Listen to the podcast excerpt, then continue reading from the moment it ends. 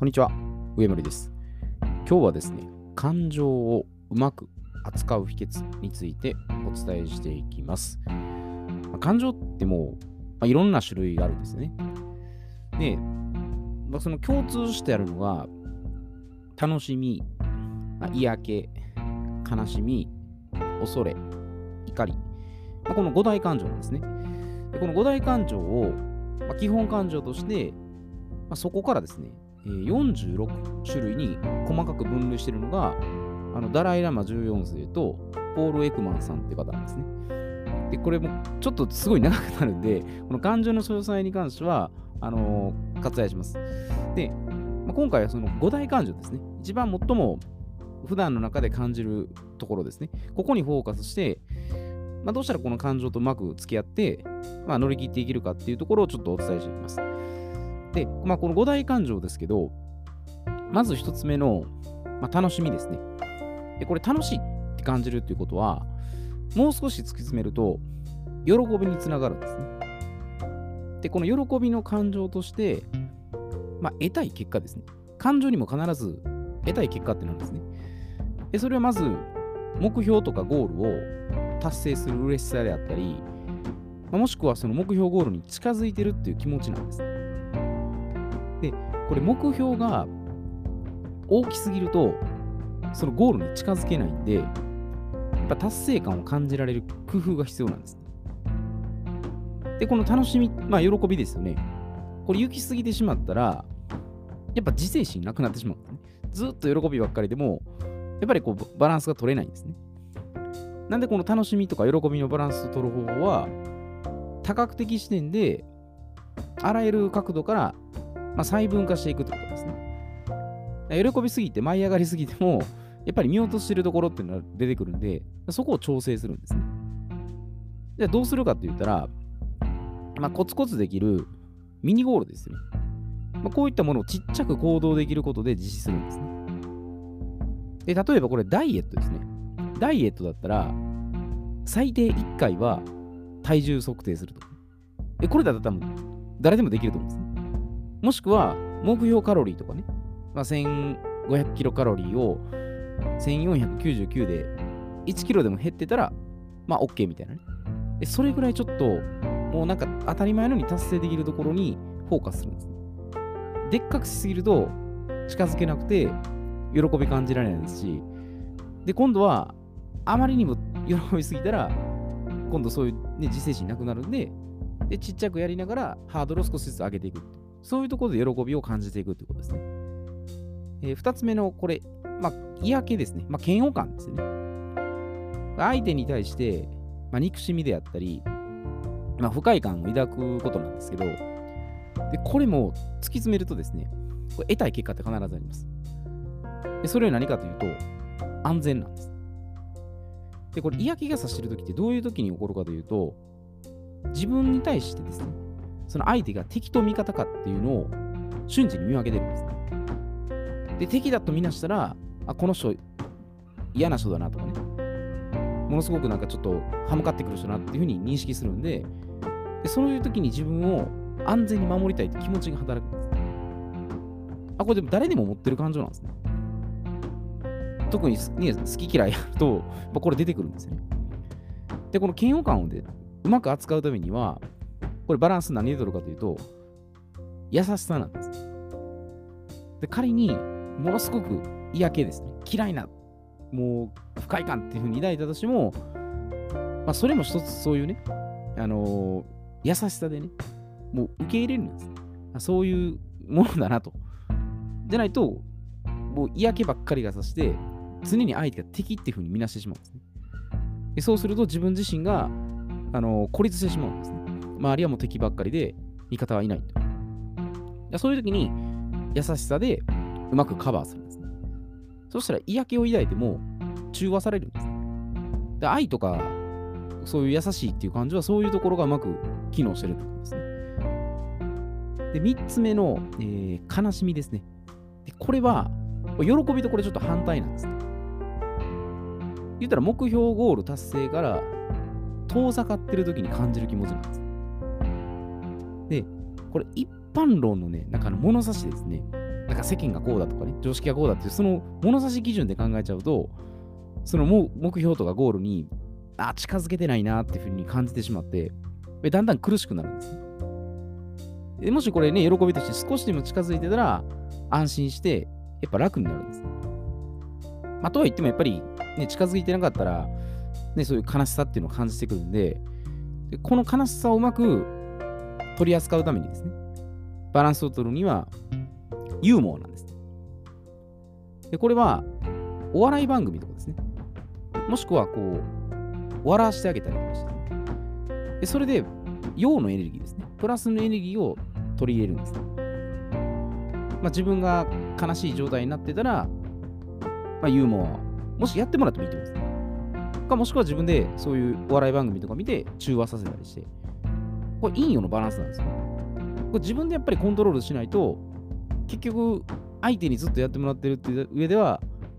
いつまでやっても自分で自制できなくなるんです。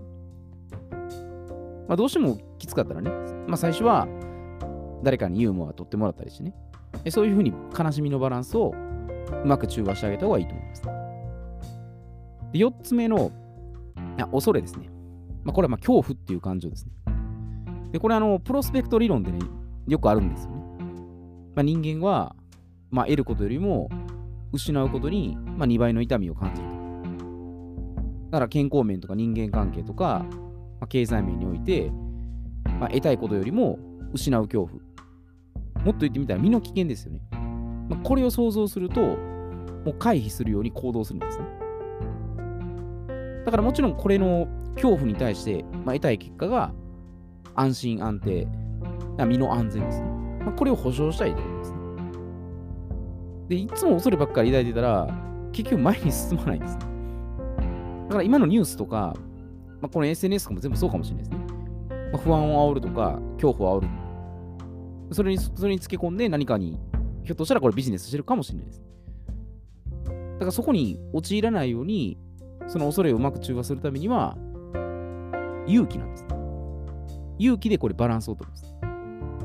で、これ勇気っていうのは、あの無謀じゃないんです。何でもかんでも突っ込んでしまえばいいっていうことじゃないんですね。これ結構精密かつ合理的に計算して、その上で思い切って行動するってことですね。だから以前ね、リスクのところでお伝えしましたけど、最小限のリスクの上で行動するってことですね。もう何でもかんでも好き勝手になってしまってしまったら、これはもう、もう無謀で、それこそ絶滅です。でこういうとこバランスを、恐怖を感じてたら、ちょっと一歩踏み出せることですね。でしかも自分で、あのリスクをちゃんと取れるような範囲で動くってことです。で、5つ目の怒りです。で、これ、怒りが発生するってことにも、これ実はね、得たい結果っていうのあるんです。怒りで、これ、なんか得たい結果ってなんか意外に思われるかもしれないんですけど、それは実は正義なんです。で、まあ、人にはね、これそれぞれの、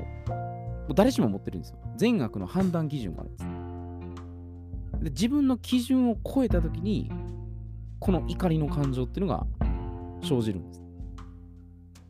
まあ、だから世界の紛争とか、まあ、個人の諸事情を含めてですね、こ怒りを起こしてる原因を突き詰めていったら、これ正義なんです。自分の正義に対して相手がそれを超えた時に許せないってなるんですね。だから怒りのその感情がやっぱ高ぶってる人に対して強引にやっぱ抑圧しようとしたらこれやっぱ逆効果なんです。だ怒ってる人にいや怒らないでくださいって言ったら これは相手を変えて怒らすだけなんです。だからまずなぜその怒ってるかっていうところを問いかけるんですね。でその問いかけることによって、その人の善悪の判断基準が分かるんです、ね。このポイントでひょっとしたらこの人は、あ、怒りを超えてしまってるんだなと。で、話し合ったらそこで冷静に分かるんですけど、それでもやっぱりね、これだけ、まあ、紛争起こったり、まあ、この紛争の仕組みっていうのはもうちょっと裏があるんで、ここであまり言いませんけど、やっぱりこの怒りの感情っていうところを着火点にしてね、まあ、問題を起こそうとしてるっていうところもあるんですね。だから怒りをそのね、中和するためには、まあ、これもね、バランス取るには、ユーモアなんです。だから、お笑い芸人さんっていうのは、これ世界のある意味、あの、平和を言ったら司るね、一つのこう干渉剤、クッション剤みたいになってるんじゃないかなと。だらおそらくさんまさんとかね、あのまあ、ビートたきさんもそうそうかもしれないですけど、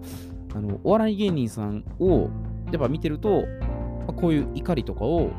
ものすごくうまく抑圧して、上手にコントロールしてるなっていうのが見えるんですね。だから、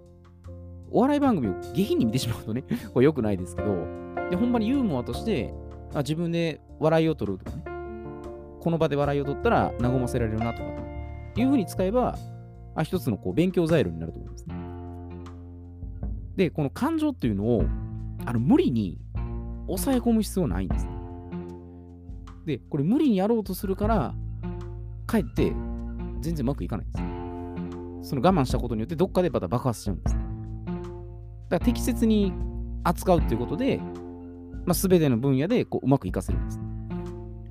で、これ五大感情のこれ究極の目的としてはです、ね、最終的にどうしたいかっていうのは、結局安心安全なんです。ねだからネガティブな感情ですね。怒りとか悲しみとか。そういうところも最終的にはホッとしたいって思いがあるんです。だから悲しみ、恐れ、怒りに対して、やっぱありのまま向き合うってこと。これまあ日本の、まあ、性質かもしれないですけどね。あの臭いものに蓋をするっていう気持ちするから、やっぱそこから逃げたくなるんですね。まあそれがまあ面倒だとかね、ちょっと億劫だとかなって、そこから逃げてしまうと、もうずっとそのまま悪い感情が残ってしまうんですね。だそれこそやっぱりもう包み隠さずに、まあ、そういった感情もあるっていう、まず、もう認識することです。認識した上で、優しく受け入れる、これがやっぱり一番究極のところじゃないかなと思います。寛容さですね。まあ、いいこと悪いことすべてに寛容になる。まあ、許せる心です。まあ、ただそれには相当やっぱりね、鍛錬必要だと思います。でもだからこそ、まあ、生きがいとか、まあ、やりがいがあるんじゃないかなっていうふうに思うんですよ。だから感情は感情で、まあ、素直に表現したらいいんです。で表現したらだんだんあ自分がこういう感情を持ってるなっていうふうにあの客観的に見れるようになってるんです。で最初はやっぱりもう主観的にね、あのわーとか、まあ、怒りとか特にネガティブな感情に関してはあの暴走するかもしれないですけど、でもちょっとずつそういうふうに、まあ、なんかにメモしたりとかね、まあ、誰かに話してみたりして、あ自分はこういう状態だなっていうふうに、これはメタなんですね。もう一人の自分から見れるようになったら、あ自分の感情を素直に表現して、でその上で寛容さですね。まあ、怒ってたら許せたりとか、優しく、まあ、愛で包めるぐらいのね、お釈迦さんレベルの状態にあの近づいていけるんじゃないかなと思います。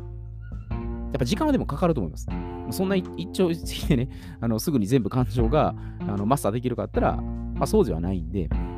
まあ、一個ずつですね、えー、自分が思ってることであったり、えー、こういうふうに感じてるってことは、素直に表現して、えその上で適切に感情を付加してね、